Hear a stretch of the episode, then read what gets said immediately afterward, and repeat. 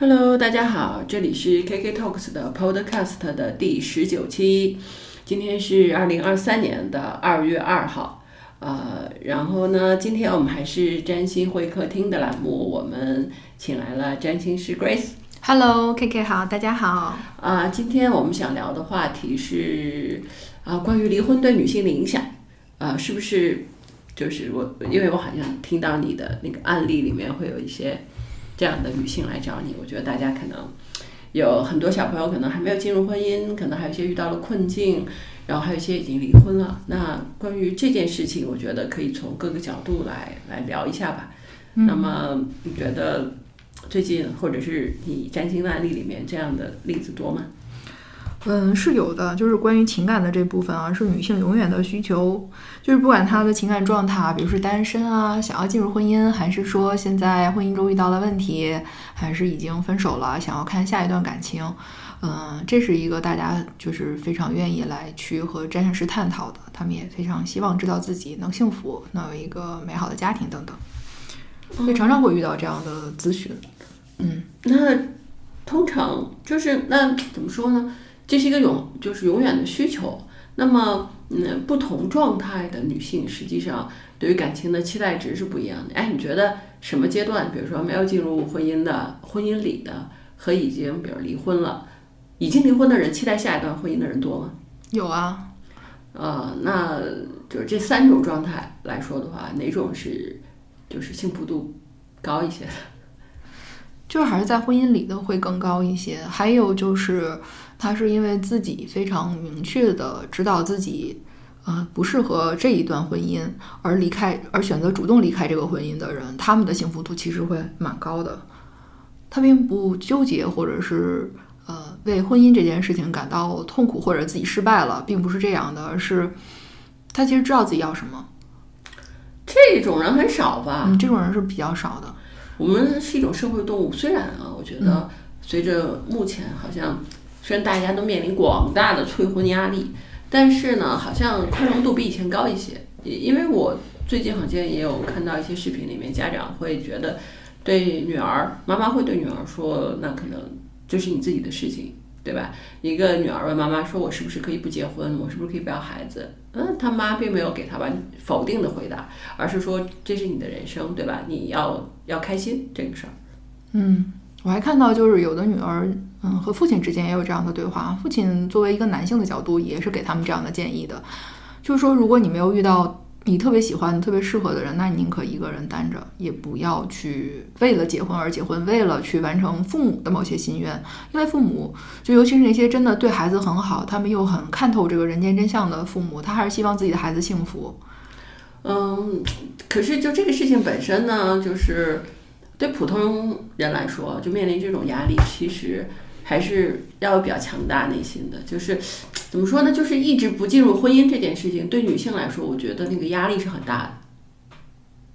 没错，尤其是二十多岁的时候，三十出头的三十出时候，头的时候，那种压力就是适适婚年龄的女孩，她的这种压力是最大的。对的，对的，一方面，因为她没有进入婚姻，她并不知道婚姻真的是什么，对，她可能看到了很多就是周围人的婚姻，呃，或者是一些网上说的婚姻中的问题等等，他害怕，他恐婚。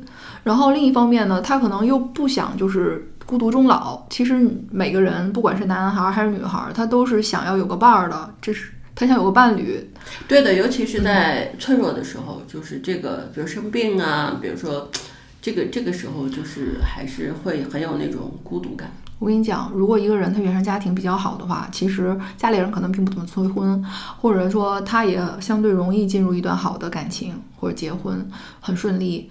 或者说他即使没有遇到他喜欢的，不结婚，家里人也不太会催，他自己内心也是安稳的。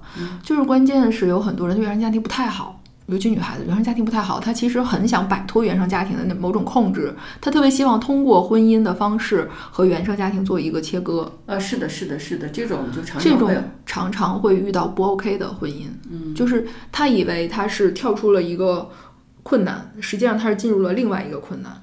但其实啊，就是我觉得人生这件事情，就这种，就是因为就是原生家庭不好，然后急于摆脱原生家庭而进入一段婚姻，就是，但是他能够，就是首先这个进入，我首先我觉得是不太正确啊，但是他能够迅速的了解到就是这个婚姻的不 OK 之处，聪明人就很快又又离婚了，然后就开启自己的人生了，你知道吧？是这样的，所以也不是不好。嗯，是这样的，但是很多时候他没那么聪明。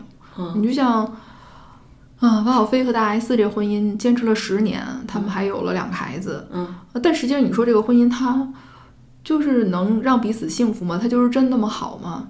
其实通过他们后边爆出来的一些事情来看，这个婚姻其实一直都是危机四伏的。他们坚持了十年都没有意识到这个婚姻不 OK 吗？那你觉得在婚姻里也不能有点矛盾就离啊？那什么样的矛盾会导致离婚呢？导致离婚其实就是或者考虑离婚？嗯，比如说，对于他们俩来说，肯定会有很多矛盾嘛。他们矛盾是很很明显的，就是在他们俩恋爱结婚的时候，他们是闪婚嘛，嗯很多人都已经预计预计了嗯他们这婚姻长久不了。之所以能长久，是因为有钱，王小飞能忍，他们是因为利益在一起的。嗯嗯，而且就是王小飞，他对于情感他是有渴求的。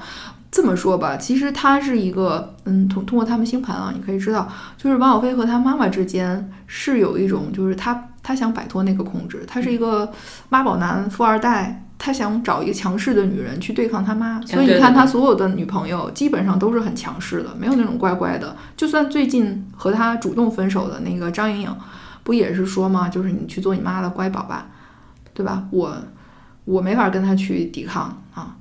实际上就是他是有这么一种诉求的，很多男人也好，女孩也好，他们结婚实际上，如果原生家庭不那么幸福，或者说不像你看起来那么幸福的时候，他需要另外一半儿来去和他的原生家庭做对抗，嗯嗯，这是他潜意识的东西，他自己是不会去对抗原生家庭的。是，所以就是人在就是年轻进入婚姻的时候，就是就是很难是完全，你看年轻就是年轻时候进入婚姻这个事儿，就真的很难，谈不上怎么选对。你说选一个呃选一个就是比如相亲，觉得比较合适这种大众这种结婚的吧，这种也有可能，对吧？未来其中一个人遇到爱情这种事情，对吧？我们之前案例里面也聊过，这个嗯对双方也是一个巨大的一个一个一个考验。那你说，呃挑一个就是这种，对了，为了对抗自己原生家庭潜意识也好，家庭的这种也不 OK，对吧？女孩纯粹为了上头嫁一个人更糟糕。那你说什么情况下，就是我觉得二十多岁做做一个感情选择，大部分靠运气，就很难。对，所以其实最重要的并不是说你选一个一次性的选对一个人，而是说你始终知道你要什么。就是不管是进入婚姻也好啊，谈恋爱也好，还是离开婚姻也好，你始终是用别人来修你自己，用周围的一切来去帮助你明心见性，明白自己要什么样的生活，这个才是最重要的。二十多岁想的这个婚姻和三十多岁、四十多岁想的肯定是不一样的。四十多岁再婚的时候，他的选择又是另外一种选择了，他可能感情的那个因素就没有那么强了。五十多岁的婚姻，他可能就是陪伴的那种，嗯，意味就更深长一些。就是人在不同的时期有不同的需求，自己的这种需求也是会变的。所以我觉得始终你要察觉自己。其实不光是女孩子，好多男孩儿也来找我来咨询婚姻啊、感情啊，嗯、这些问题。实际上就是他得知道他自己要什么。男孩子也会有就是不明白自己和原生家庭之间的这种关系，而把自己的女朋友或者太太就放到了原生家庭的对立面，然后他们自己制造了一些矛盾出来，但他们又不明白这个是自己造成的。有的时候，占星咨询就是会帮他看清楚一些真相，让他明白，就是并不是他的女朋友或者他太太怎么样，而是他不对，他跟他原生家庭之间的问题投射在了这个人身上，不是这个人，可能也是其他的人。就是如果他自己的问题他没想清楚、没有面对的话，他在遇到了任何人，他都会把这东西投射到人家身上，因为人永远都是会去逃避、去认识自己的，特别是一些比较困难的主题，他可能根本就不想知道，他不是不知道，他根本就不想知道，不想面对让自己感觉到痛苦的那些话题。啊、是，所以，所以人生的究极方案就是解决方案里面还是自我强大。嗯，就是当你非常强大的时候，可能原生家庭对你的影响就会减少了。然后你对自己越了解，可能也会在呃和另一半相处的过程中有觉察，就是对自己的那种情绪啦、缺点啦，或者是就是自己有的时候可能投射某些东西给对方的那种觉察，这种可能会对关系比较有帮助。嗯，肯定是这样的，就是你知道你自己是什么人，然后你才能去找一个适合自己的人。感情的问题呢，当然我觉得这可能是因为我接触来咨询的人，他都是在感情中遇到困难的人。当然，我也认识很多在感情中没那么多困难，或者他自己能处理好的人。所以，就我的经历来看啊，就是我经历的这些客户来看，他在感情中遇到困难，核心的原因其实他对他自己是不明确的，他自己的情感模式，他和他原生家庭的一些议题，他没有搞清楚，没有理顺。他有可能是因为在他的那个年纪。他不明白，嗯然后有的可能就是说，他即使明白了，他改变不了。比如说父母超级强势，就是那种控制欲极强的，你能怎么样？你可能只能就是服从他们，远离他们啊，或者服从他们，或者服从他们，或者远离他们啊。所以就是这对于一个女孩子来说是很困难的，包括其实对于年轻的男孩也很困难。你想二三十岁的时候，事业还没有成。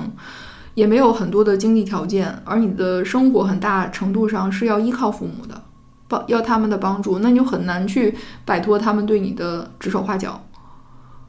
而这些东西呢，你特别希望说有一个人来跟你分担，嗯，所以呢，他就会去进入一些嗯婚姻也好，关系也好，就是以为对方可以改变他或者是帮助他，但实际上这个是一种幻觉、幻想。是的，所以我觉得这事儿是这样，就是，嗯，怎么说呢？我觉得我们正处在一个社会转型期。社会转型期里面是什么呢？就是在以前里面呢，就是男生去娶一个女孩儿，对吧？大就会把这个女孩纳入到他的家庭里面去，那个家庭也会对这个媳妇有很多的要求。现在也是这样的。呃，但是但是女孩子现在不认可这种东西了，就是也不认可这种这种模式了。所以呢，就是。我觉得新一代的，就是父母也好，小家庭也好，就是要尽量的去理解，就是你们的小家庭和父母之间有一定距离会比较好。关键是父母要有这种觉悟，比如说小夫妻不要和他们住在一起，保持一定的距离，这样比较好。而很多时候，父母他是过于的去牵扯孩子的生活。我觉得至少小夫妻要有这种意识，就是你们的生活尽量。就是能够独立的去做决策，另外特别是男生，尤其是妈宝男，就你能不能就是不要什么事儿都跟自己的妈妈说？我觉得这个事儿就很要命。其实，嗯，妈宝男的婚姻里边会有很多的问题，就是妈宝男就是他妈控制性本来就很强，然后呢，他还事无巨细的跟他妈说，那你不就是邀请你妈参与你的小家庭的决策和什么吗？就是我看到很多的。视频里面说，就是把自己的工资卡交给妈妈保管，这事简直匪夷所思！你疯了吗？就是男性在成长的过程中，并没有接受过情感教育和婚姻教育，他们甚至没觉得这个是对自己一生影响最大的一件事情，就是他和什么人结婚、组建家庭，会影响他之后的三代人。会影响他整个家族的未来的状况，他没有意识到这是个问题，因为在我们嗯中国，包括很多亚洲国家的传统概念里面，女人就是要去照顾家庭的，她在家庭中是没有什么话语权的，她进入了一个家庭就成为这个家庭的成员，就是要听上面的。这是从这个角度来说，我觉得亚洲国家的不婚率就是不断上升，太正常不过了。如果这一点作为前提的话，大多数女性都会很恐惧进入婚姻。她为什么要结婚？这种恐惧是非常有道理的。嗯，就是因为女性受到教育的程度在提高，她的个人的意识在觉醒，并且她也有经济能力维持自己基本的生活。所以，女孩在选择婚姻伴侣的时候，如果不能给她幸福，她就不选。对啊，这是很好的一件事情。我觉得这是恰恰是代表了社会的进步。OK，这样吧，就是我们还是聊两个案例吧。就是我们首先聊一个还不算妈宝男，就是就是我知道有一个最近来找你咨询的，就是男孩子没有意识到的，就是他自己的行为造成了他的家庭不接受他女朋友这件事情，他完全没有意识到这件事儿是他造成的。嗯，这种情况其实还挺多的。嗯，对的，我们聊一个大概这样的案例吧，就是帮助这一期大家可以。男孩收听就认真收听这一段，女孩的话建议我会打个时间戳，你分给你男朋友听一下。嗯，就这个他。们俩感情是没有问题，就是他们首先来说都是名校高学历，嗯然后是校园爱情，两个人在学习阶段也是互帮互助，而且感情是非常纯真的，没有过其他男女朋友，嗯就是那种很好的，而且两个人呢就是有类似的家庭背景，嗯，毕毕竟不是那种差异很大的，门当户对的嗯，对，阶层也差不多，嗯。对，普通家庭。然后两个人的工作呢也都不错，都事业单位，嗯。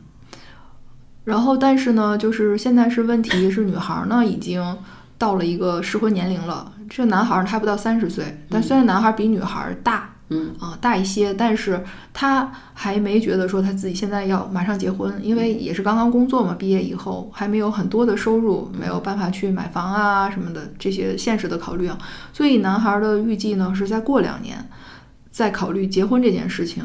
但是你也知道，最近因为杨迪啊、对，因为杨迪这件事情，可能嗯，再加上过年好多女孩被催婚，然后再看到这些事情，就觉得有点不太牢靠。如果一个男孩跟你已经谈了好几年爱情了，然后也说要娶你，但是他始终不行动，那女孩子可能就会觉得没有安全感，没有安全感，很正常，所以就会把她的那种压力啊转嫁给她男朋友，就去问他到底什么时候结婚这件事情有没有提上日程。但男孩自己的角度就觉得现在还不到三十岁，我得先立业后成家，过两年再说。可是如果再过两年，他女朋友的年纪大了，如果他不结婚的话，那个时候女孩子怎么办？我就问这男生，我说那如果再过两年，嗯，你还是没打算，还觉得就是不太。呃，合适去跟他准备谈婚论嫁，那你还会让他继续等你吗？他说那不会了。我说可是你想想那个时候他多大了，他已经就差不多错过了他最好的去找更好伴侣的机会了。就如果你现在没有去跟他把未来的事情规划一下的话，那他这样来催促你，你是应该可以理解的，并且你也是要考虑到你你对于这个这段感情是有一定责任的。他说他能理解，就是女孩儿这种压力什么的，他从道理上他能理解，但是他觉得他的父母啊不太同意他们俩的这个婚事。他其实我觉得有点那种，就是因为父母不同意，所以他就拖着，拉拉扯扯的，对，他拖着。他这种拖着呢，其实那女孩儿是有感觉的，嗯所以人家就问他，到底你有没有想跟我结婚？嗯然后他就觉得好像都是那个女孩子太着急、太恨嫁了，但其实他没有意识到是他的问题。嗯，一般来说呢，如果是父母反对的婚姻，他一定是有原因的。所以我就问了他们俩的家庭状况是怎么样的，其实门当户对的。然后呢，就是俩人学历也是一样的，都是名校高学历，嗯工作也都很好，就是之前的感情上面没有问题，俩人从来都没有互相背叛过，都是非常好的。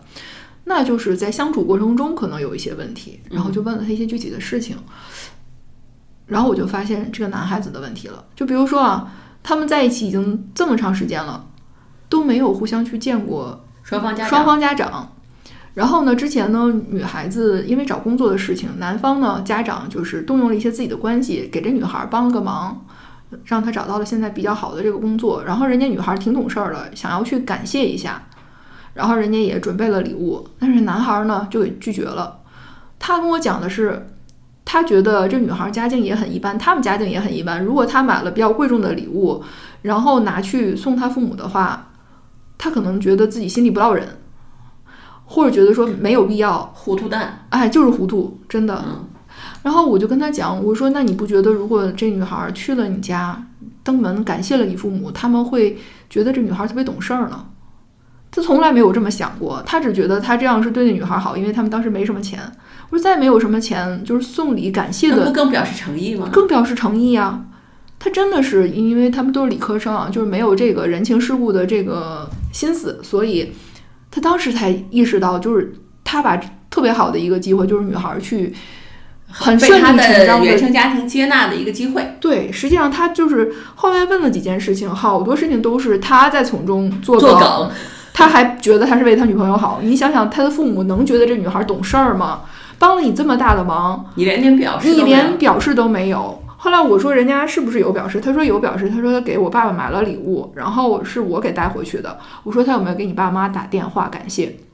他们俩是在一个城市，然后呢，那个其实是可以当登门嗯去、对去感谢一下的。这样的话，给父母留下一个好印象，对吧？人家至少觉得你很很懂事啊，很很感恩啊，对吧？下回还愿意帮你，是不是？然后他说没有，我说为什么没有？他说因为他觉得就是那天呃买了礼物的那一天，他俩刚好没在一块儿，所以呢就不合适一块儿去。我说你可以就是换一个个日子啊，约一个日子啊，大家都有时间的时候到你家去去为这件事情专门感谢一下。他说他觉得没有必要，于是他就自己拿着那礼物回去给了他爸，说是他女朋友买的，可是他女朋友连电话都没有打。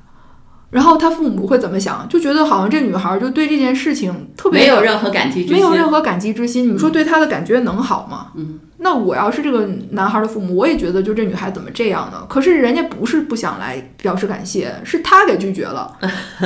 他觉得这样没有必要。男孩子是如何成为自己恋爱和婚姻路上的绊脚石的？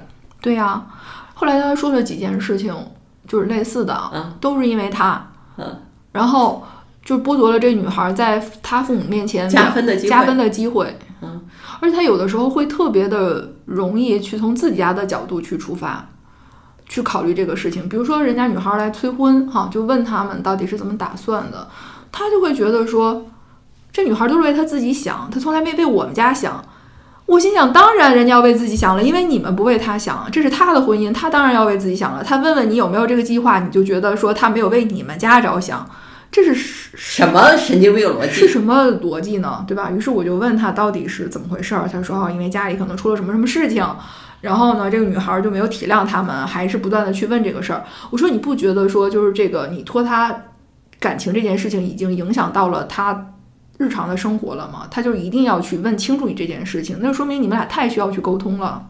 对吧？你们俩有没有就是谈了这么多年的恋爱，有没有去规划你们未来的人生，或者说谈一谈你们对于自己人生的目标？比如说结婚，什么时候结婚？然后呢，就是未来要不要孩子，要几个孩子，这孩子谁给带？然后未来是和父母生活在一起，还是自己生活在一起？如果是父母来帮你们带孩子的话，是你家父母还是他们家父母？就是类似就是这种东西。还有你们未来对自己的职业的规划，是想往仕途走，还是就是走技术岗，还是说就是普通的工作？然后你们的收入的目标是多少？要把你们的家庭建设成什么样子？要买一个什么样的房子？就这些都非常非常现实的东西，他们从来没有谈过，从来没有谈过。我说好，这恋爱的时候不谈这些是很好的，一谈就谈崩了，对吧？但是如果你想真的你想和一个女人结婚共度一生的话，这就是你们最重要要谈的事情。如果说这女孩她是个丁克，丁克啊，她根本就不打算要孩子，那你赶紧放弃。就是因为她有想要孩对子的话，对，他是非常想要的啊。嗯就是那这样的话，就是底层的东西就是不一致，不管你们感情再好，或者说条件再 OK，对吧？那也是就是双方家庭可能是很难统一的。就是这样的一些非常非常本质的东西，他俩从来没有谈过。大部分人小朋友谈恋爱都不会谈的。是我也能理解，就是你的恋爱初期谁会谈这个呢？但是如果就是都谈谈到谈婚论嫁了，就是两个人如果谈了一两年的恋爱还不谈这些东西，那他就是没奔着结婚去。因为你要只要是想要结婚，这些东西是一定要谈的，比如说彩礼给不给，给多少，最后一分钟退婚的不都是因为这些具体的问题导致的吗？我觉得啊，就是接着咱们这录一期，就是下一期就我已经想好录什么了，要不今天录，咱们再商量。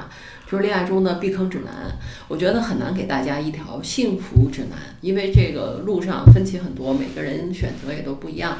我们今天讲了一个原则，讲了一个原则，就是女孩子就是选择婚姻，或者就是遇到各种各样的事情，到底是嗯，就是这这些事情会让你觉得很受伤害。人都是会遇到挫折的嘛，对吧？或者不顺利，那还是会引导你，就是进入你更满意、更好的人生。其实取决于就是女孩子能不能够始终以自我成长和自我强大为核心来看待自己身上发生的事情。对，只有当你强大了，你才能够去解决你和原生家庭的问题，你才能够解决你和就是另一半亲密关系中的问题，就是你能够用一个就是比较比较 OK 的视角，而不是受害者的视角来看待很啊，你这个多事情。太对了，好多人就是把自己当成受害者，不光是在原生家庭里边，包括在感情、工作、婚姻中，他都是把这个自己当成受害者。实际上，任何一个关系啊，它都不可能是单方的，它都是双方的。对方伤害你，你接受，你就成了受害者；对方伤害你，你不接受，你就不是。对方伤害你，你打回去，你可能就是一反抗者。对，关键是你怎么选择你的角色，还有你是否有能力选择这样的角色。是的，这就是你说的那个是不是自己强大，嗯，对吧？所以我一直觉得，就是你遇到的所有的人，他其实都是来帮你去看到你自己的，帮你去修炼你自己的，让你去强大。对的，我觉得这个角度特别好，就是因为每个人遇到的事情就是非常的嗯多样性，我们很难去去概述啊。我们每次会谈一些干例呃案例来给大家一些参考和启发，但本质上。嗯，是是这个东西。为什么女性成长可能是一个永远的话题？是因为确实是这样。因为为什么很男性是不接受成长的？你知道吗？为什么？哎，这个话题可以聊。这个就是男性为什么没有男性成长这个话题，只有女性成长这个话题？是因为男性不接受别人指导自己成长。男性觉得我最好，嗯，他觉得我我我我我没问题，我我不需要去去接受这个东西。女孩子会抱着一个谦逊或者说是呃，就是多角度，然后 open 的心态去丰富自己的知识，去更多的理解自己是什么样的人，然后在这过程中去建设自己的人生。所以我觉得女孩子更有建设性。对，男孩子和女孩子在遇到问题的时候的视角是不一样的。男生会觉得一定是别人不好，而女生会先天的觉得是我哪做的不好。嗯，对。这个本身就有点问题，嗯，对男女双方都有，你发现了吗？这就完全匹配成一对儿，男的觉得是你不好，女的觉得是我不对，完蛋了。对，咱们从群体上来说是这样的，因为这是一个。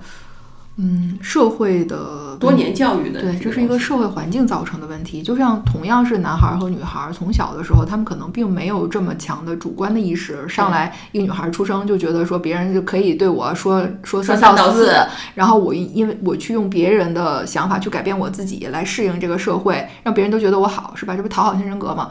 其实他开始并没有一天生下来就是这样。有的人可能会容易啊讨好型人格或者在意别人，比如天秤能量强的人，然后。嗯，但是呢，大多数人他就是一样的。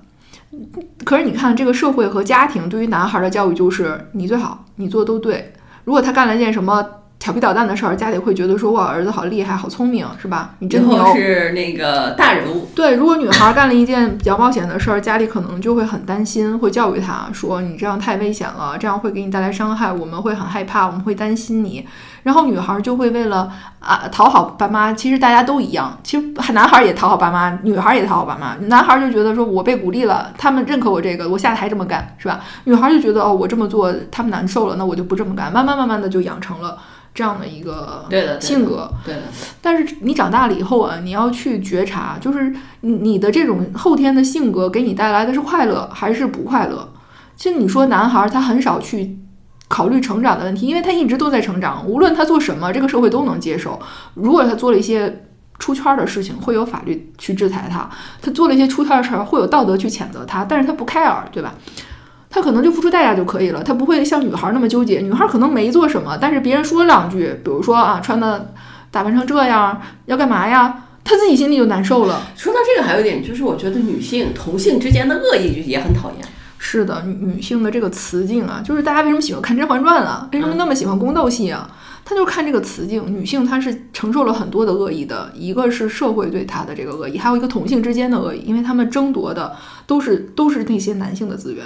OK，啊，所以女孩子们要成长啊，就这个真的是。当你觉得这无所谓，我不争它，我自己能创造的时候，你这真真的就是特别自由了啊，无所谓了，我干嘛非得要去争那个东西呢？你要你拿去吧，我可以没有它，我照样过得很好。对，或者别人对你的什么批评啊之类的，就是你自己心里有个数，就是他到底批评的，就是有没有道理，对吧？没有道理，你不要往心里去。从这个角度来说，我跟你讲，我觉得二十九岁那土星回归啊，简直太重要了。因为你到了二十九岁左右的时候啊，你也基本上心智相当成熟了，然后也有一些社会阅历了，然后对你的原生家庭啊、社会上的一些事情，你之前的一些经历，它已经有一定的积累了，你开始就要爆发了。就有好多女孩都是在这个年纪的时候去发现特别讨厌自己，特别不喜欢自己。其实那都是原生家庭带来的问题，还有就是社会环境给他带来的压抑。哦，说到这个啊，就是这个，我是想说，我跟 Grace 也聊过这个事情。我记得很多年前我看过一本书，我已经不太记得那本书了。就是说，人成长以后的第一件事情是呕吐。对我现在认为这句话太重要了，也希望听到这期节目的小朋友能够记得这句话。人成长的第一件事情是呕吐，就是说，你我们在成长过程中都有一些。不管是社会也好，家庭也好，或者各种东西灌输给你的，其实是非常错误的东西。你在自己进行自我建构的时候，就是差不多是在三十岁左右，你重新建构自己的时候，你要去觉察这个东西，并且去排除掉它。嗯，这就像一个蜕变的过程。对，或者说这就是一成长的过程。嗯，之前呢有很多东西呢，它虽然在你后边的人生不再适用了，但是它在前面那个阶段，它还是帮助帮助你保护你的。对，是帮助你保护你的。所以我们要用一个客观的角度去看待这些限制。就是当你自己已经成长到脱离了这个阶段了，你要去给自己建构一个可以支持你成长的那个系统，让你自己的生活很舒服，让你喜欢你自己、喜欢你的人生的这样一个系统。而在你没有强大到这个之前，恐怕还是得依赖那一套东西。是这样的。另外呢，在这儿呢，又在关于这一点再多说一句，是什么呢？就是如果你还没到三十岁。你还就是你又觉察到了这种愤怒和不对的东西，我建议你呢，就是就是把它记下来就行了。就是你先，就是说这个，当然了，成长和改变这个事情也是循序渐进、慢慢来的。为什么提这个事儿呢？是因为请大家一定要区分自我建设和杠精。你年轻的时候啊，就二十五左右啊，就是我也不明白为什么就特别容易成为杠精。就别人给你提一个什么什么话啊，就是你第一反应就是反驳，你知道吧？第一反应就是你说的也不对呀，我可以举出反例啊，对不对？你说这句话完全不一定有依据的，就是为了反驳而反驳，这不是建构自我，你知道吧？这招人讨厌。嗯，所以，哎呀，所以话题就是很很难，就是把它分得很清楚，就在于说，你说我怎么区分我的自我建设和招人讨厌？自我建设的一部分就是招人讨厌。OK，你要接受，就是你想去用你自己的方式让自己快乐，必定会有人看你不顺眼，看着你不顺眼，你知道吗？我的建议是这样，我的建议是你自我建设这个事儿，最好是默默的和内心以及以写作的方式，而不是要跟人家辩论的方式。嗯，这可能是双子座特有的，我就不这样，是吗？对。我说不过别人，我不说，我只是在自己心里想着这不对，然后我去做我该做的事就好了。但是你说的确实很对，就是你没必要去跟人家杠去抬杠不解决任何问题，反而容易树敌，然后变成胜负欲。你为了证明自己是对的而去做一些事情，走上错误的道路。